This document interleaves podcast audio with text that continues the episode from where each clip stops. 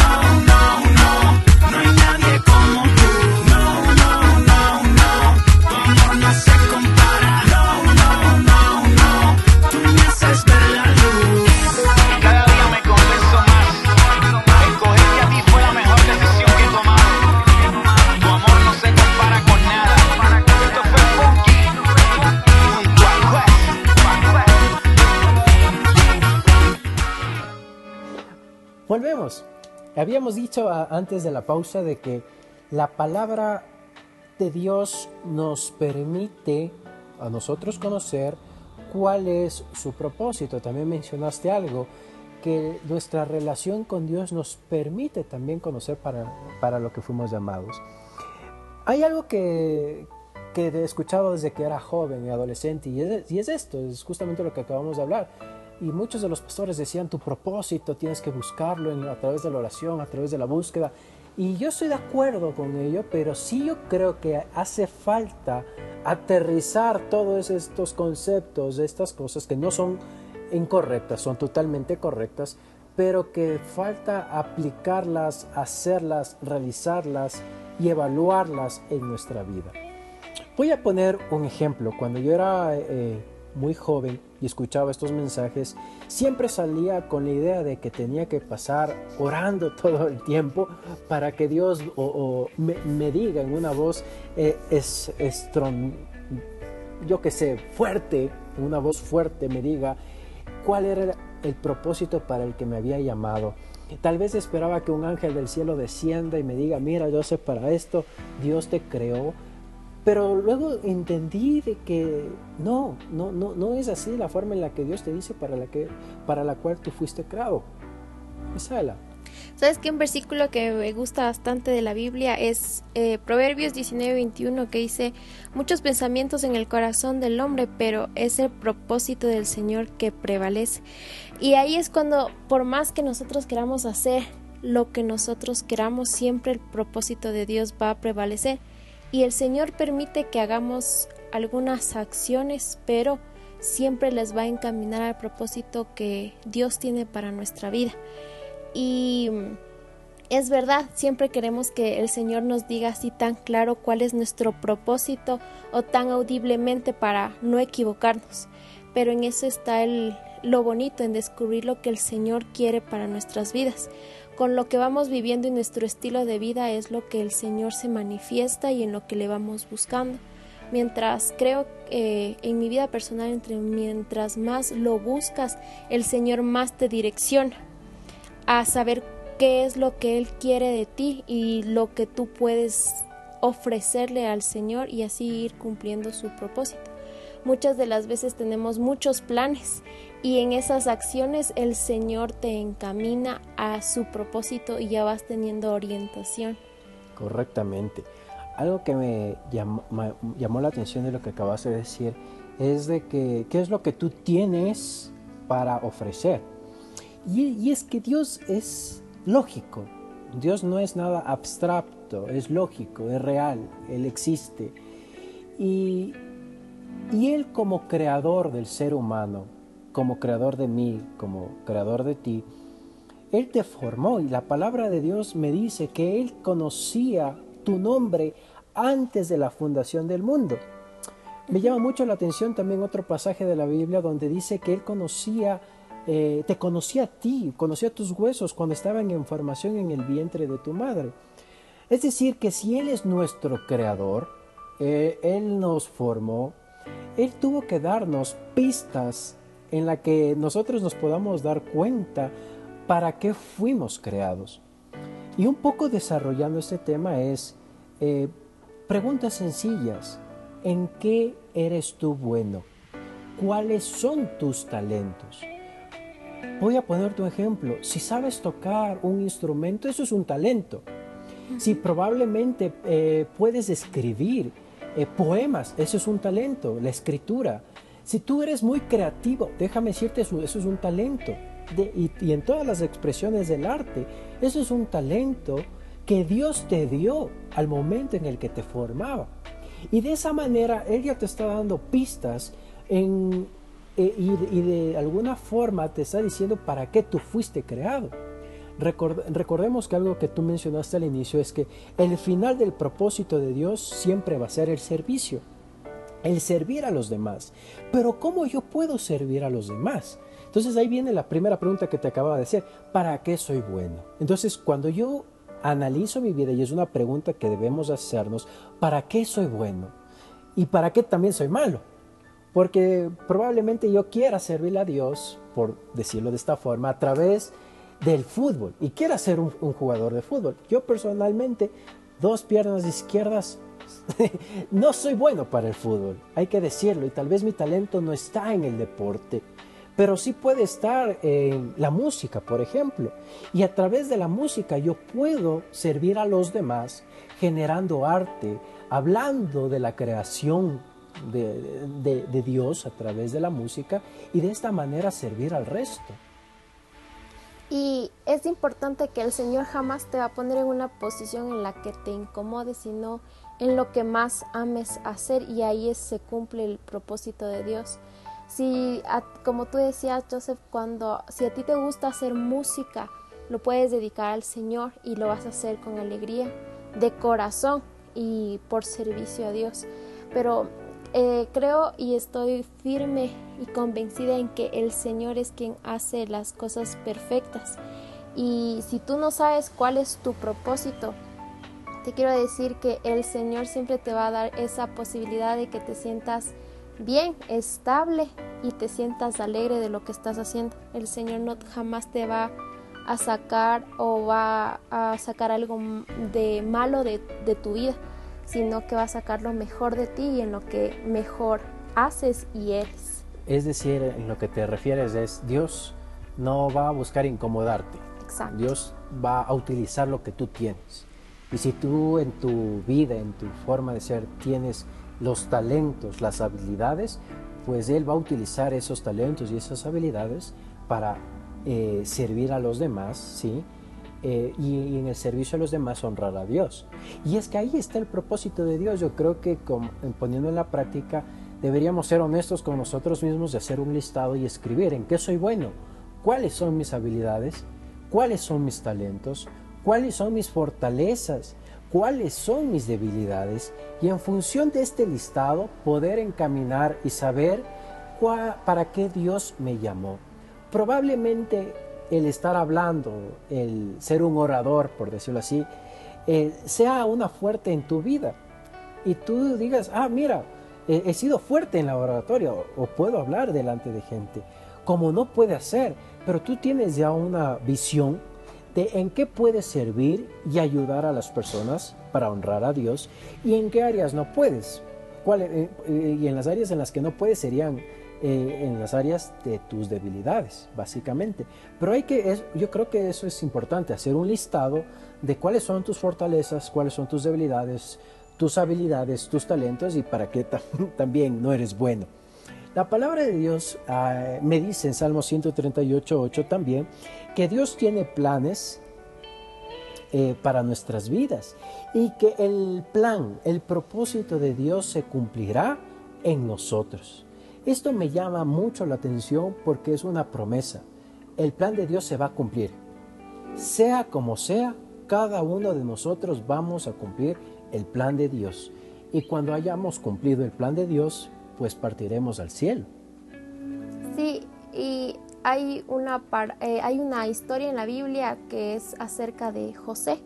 José, eh, como ustedes conocen, fue vendido por sus hermanos, pero y a pesar de toda la travesía que él vivió y que parecía que su vida no tenía propósito cuando él llegó a ser eh, el administrador de todas las finanzas en la crisis alimenticia que existía, eh, el Señor lo usó, o sea, tuvo que pasar por un proceso de ser vendido, de que su padre sufra su, su muerte y, y él también pasar por el sufrimiento de ser vendido y de toda la historia, pero tenía un propósito que era cumplir, eh, que era el ver el poder de Dios en medio de las circunstancias. Y es que es un ejemplo tan claro acerca del propósito de Dios, porque José vemos que después de ser vendido a, a Potifar, que era una persona muy importante en el reino de Egipto, eh, José comienza administrando la casa de Potifar. Oh, y es algo increíble porque en la administración él se dio cuenta que era bueno. Y después de un tiempo él pasa por, por todo lo que sucede en la historia entre José y Potifar y la esposa de Potifar pasa a la cárcel. Y estando encarcelado dice la Biblia que él administraba la cárcel. Entonces pasó de administrar la casa de Potifar a administrar la cárcel. Eso quiere decir que tenía habilidades, tenía talentos, era bueno para la administración y Dios utilizó esas habilidades que de a poquito a poquito se iban abriendo, se iban extendiendo, para perfeccionando justamente para ponerlo como administrador de todo un imperio. Hay que recordar que en ese tiempo el Egipto era un imperio, gobernaba, tenía mucho poder eh, político, económico y más aún cuando viene el tiempo de escasez. Egipto se volvió cosmopolita y gracias a la administración de, de José es que Egipto pudo salir de la hambruna. Pero es que esas habilidades, como tú bien dijiste, fueron perfeccionándose eh, y en una escala cada vez más grande. Y eso hizo que José cumpla el propósito de Dios en la vida de él. Y de esta manera él sirvió a los demás, porque a través de la administración, hay que recordar, de Egipto, él pudo alimentar a la gente de Egipto, al pueblo de Egipto y a, la, y a los pueblos vecinos. Es decir, que Dios permitió servir al resto de gente que no mueran de hambre, pero a través de eso también glorificamos a Dios. Y como tú dijiste, el Señor te pone en el lugar exacto. Primero comenzó administrando la casa eh, del faraón, luego la cárcel y luego en un mayor nivel. Y, así es con cada uno de nosotros. El Señor nos va poniendo en diferentes puntos, pero jamás nos va a hacer que nos estanquemos. Si ya nos ha visto que nos hemos desarrollado en un lado, nos va a poner en un sitio aún mejor y aún más donde podemos explotar nuestros, nuestros dones y nuestros talentos para cumplir el propósito de Dios. Y el Señor te va haciendo subir escalones para que tú te vayas desarrollando y así poder cumplir el propósito. No te jamás te va a hacer que te estanques o que te caigas, sino que el Señor sabe en lo que eres bueno, sabe cuál es tu don, sabe cuál es tu propósito y te va a poner en los lugares adecuados para que tú te desarrolles con libertad. Algo que mencionas y es importante eh, clarificar. Una cosa es tener el talento, la habilidad, y otra cosa es tener el don. Eh, no es lo mismo, porque una cosa es el talento, tocar una guitarra, pero otra cosa es el don. Que eso podríamos hablarlo en otra ocasión, pero un poco para despejar la duda, el don viene a ser eh, un regalo espiritual que complementa tu talento. Voy a poner 100 ejemplos. Si tú eres un músico acompañado con el don del servicio, tú sirves al pueblo y honras a Dios. Entonces, bueno, hay muchos otros dones, como está, por ejemplo, el don de ser maestro, que el don de ser maestro está muy arraigado con el talento, la habilidad de hablar en público. Entonces, no es lo mismo hablar en público que ser maestro, pero cuando los dos se conectan, pues sirves al pueblo, a la gente, y también lo haces honrando a Dios. Pues después de esta canción vamos a continuar hablando acerca de este, este importante tema que está llamando mucho la atención y que pueda despejar muchas de las inquietudes que ustedes tengan. Nos vemos en un momento.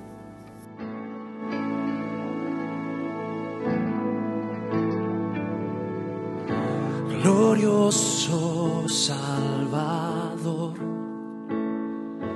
divino redentor, me postraré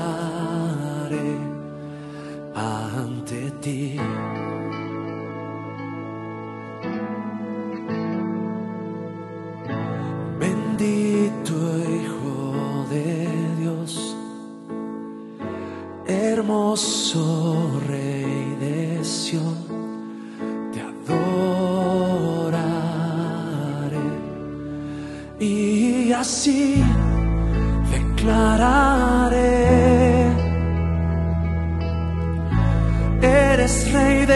cielos, eterno Dios, exaltado por siempre, Jesús Señor tú gobiernas en toda la creación, oh Cordero inmolado, eres Señor.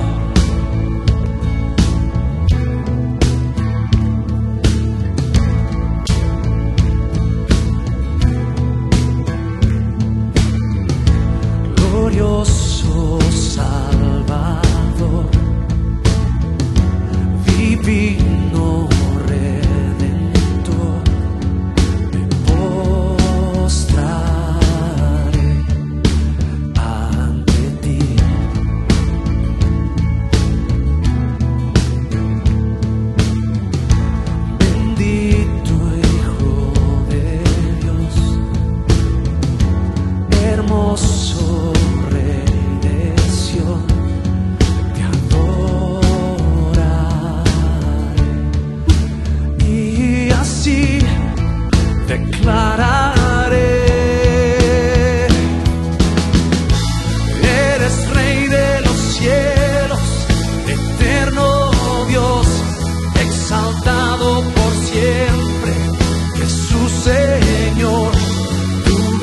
gobiernas en toda la creación. Oh Cordero inmolado, eres Señor, las naciones enteras se mostrarán y tu nombre por siempre bendecirán, por los siglos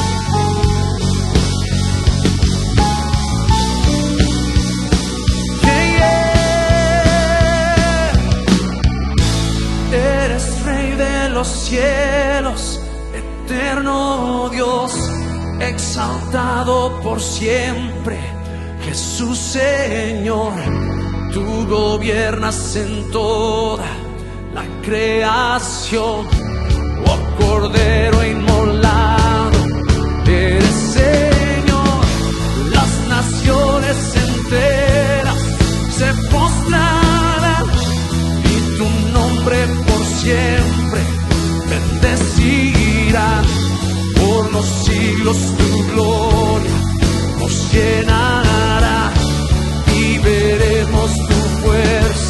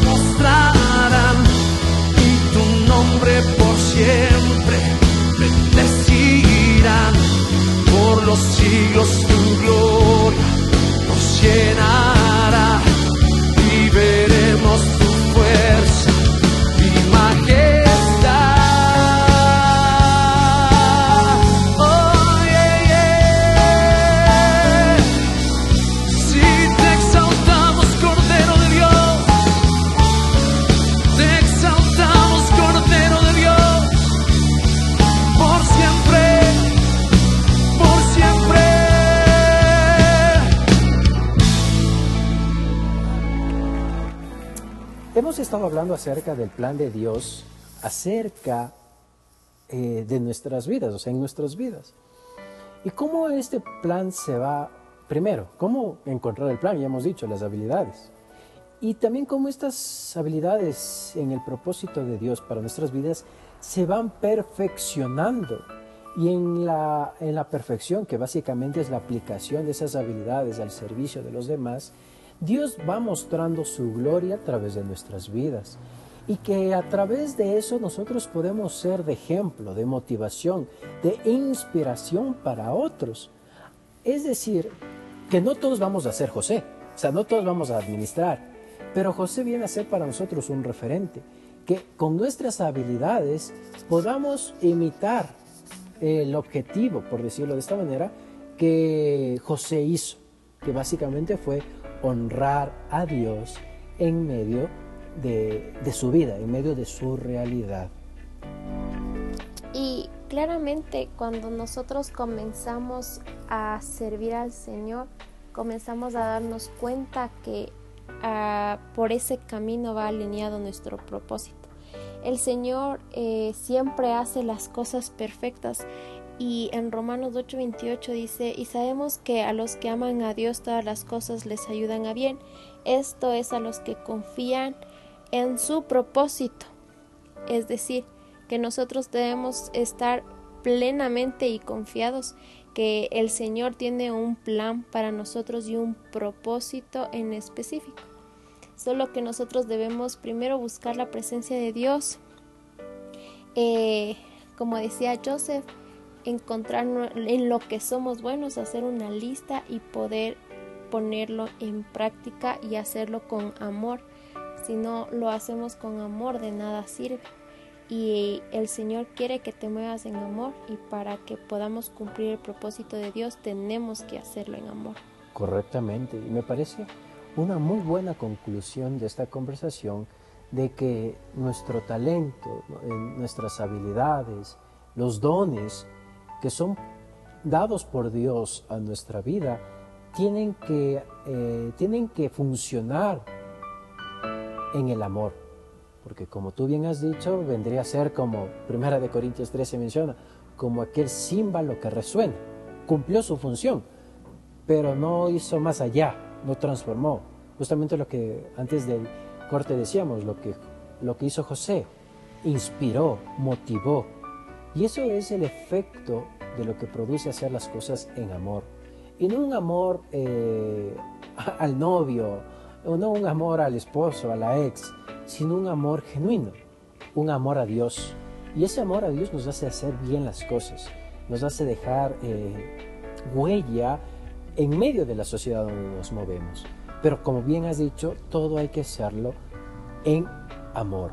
Los talentos, las habilidades, los dones aplicados en el amor, pues son una herramienta poderosa para que tú cumplas tu propósito aquí en la tierra.